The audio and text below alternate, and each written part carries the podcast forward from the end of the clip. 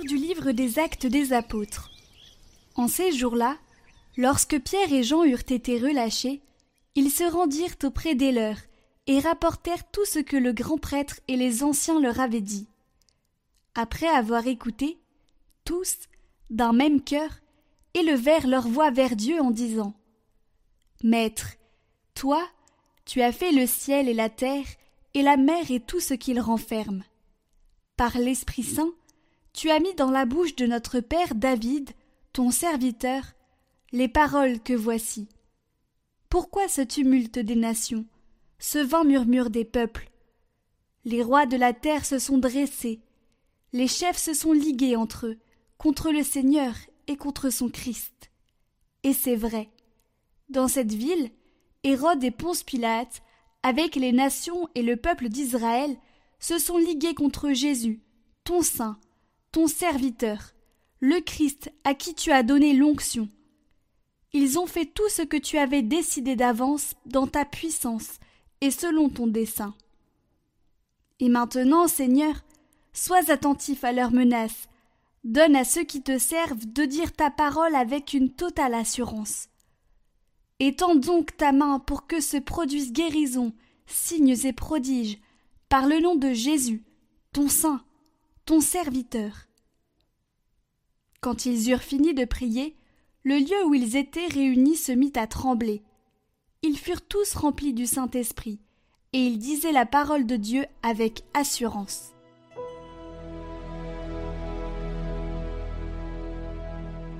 Heureux qui trouvent en Dieu son refuge. Pourquoi ce tumulte des nations, ce vent murmure des peuples? Les rois de la terre se dressent, les grands se liguent entre eux contre le Seigneur et son Messie. Faisons sauter nos chaînes, rejetons ses entraves. Celui qui règne dans les cieux s'en amuse, le Seigneur les tourne en dérision. Puis il leur parle avec fureur, et sa colère les épouvante. Moi j'ai sacré mon roi, sur Sion, ma montagne sainte. Il m'a dit, Tu es mon fils. Moi, aujourd'hui, je t'ai engendré. Demande, et je te donne en héritage les nations, pour domaine la terre tout entière.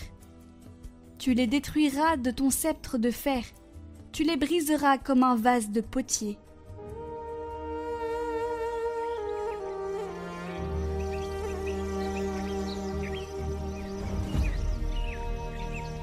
Évangile de Jésus-Christ selon Saint Jean. Il y avait un homme, un pharisien, nommé Nicodème. C'était un notable parmi les Juifs. Il vint trouver Jésus pendant la nuit. Il lui dit Rabbi, nous le savons. C'est de la part de Dieu que tu es venu, comme un maître qui enseigne. Car personne ne peut accomplir les signes que toi tu accomplis, si Dieu n'est pas avec lui. Jésus lui répondit Amen, Amen, je te le dis, à moins de naître d'en haut, on ne peut voir le royaume de Dieu. Nicodème lui répliqua Comment un homme peut-il naître quand il est vieux? Peut-il entrer une deuxième fois dans le sein de sa mère et renaître? Jésus répondit Amen, Amen, je te le dis. Personne à moins de naître de l'eau et de l'esprit ne peut entrer dans le royaume de Dieu.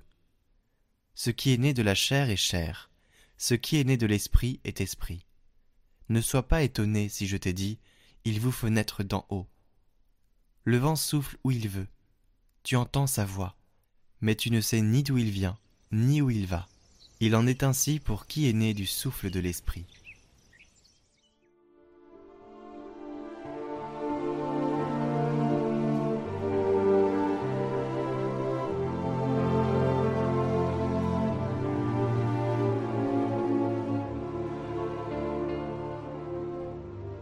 Commentaire de Bienheureux Marie-Eugène de l'Enfant Jésus. L'enfance spirituelle, faite de pauvreté, jalousement conservée, était à la portée de Nicodème, cet homme considérable parmi les Juifs.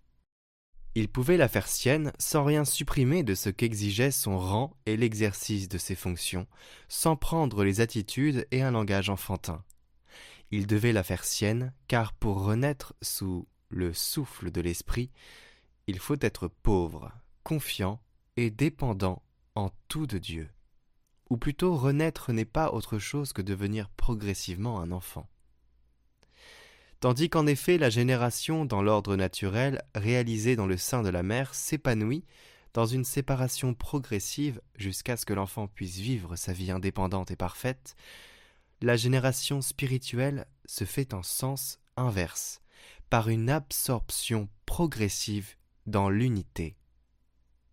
Séparés de Dieu par le péché, nous sommes éclairés par sa lumière, pris dans les liens de plus en plus étroits de son amour, jusqu'à ce que, devenus de vrais enfants, nous soyons perdus en son sein, ne vivant plus que de sa vie et de son esprit. Ceux-là sont les vrais enfants de Dieu qui sont mus par son esprit, c'est-à-dire ceux qui, par leur pauvreté spirituelle et le dégagement d'eux-mêmes, ont perdu leurs opérations propres et sont entrés dans le sein de Dieu, où leur vie et leurs mouvements dépendent en tout de l'esprit qui engendre. Tel est le sens et la valeur de l'enfance spirituelle, parfaitement réalisée. Elle est déjà la sainteté.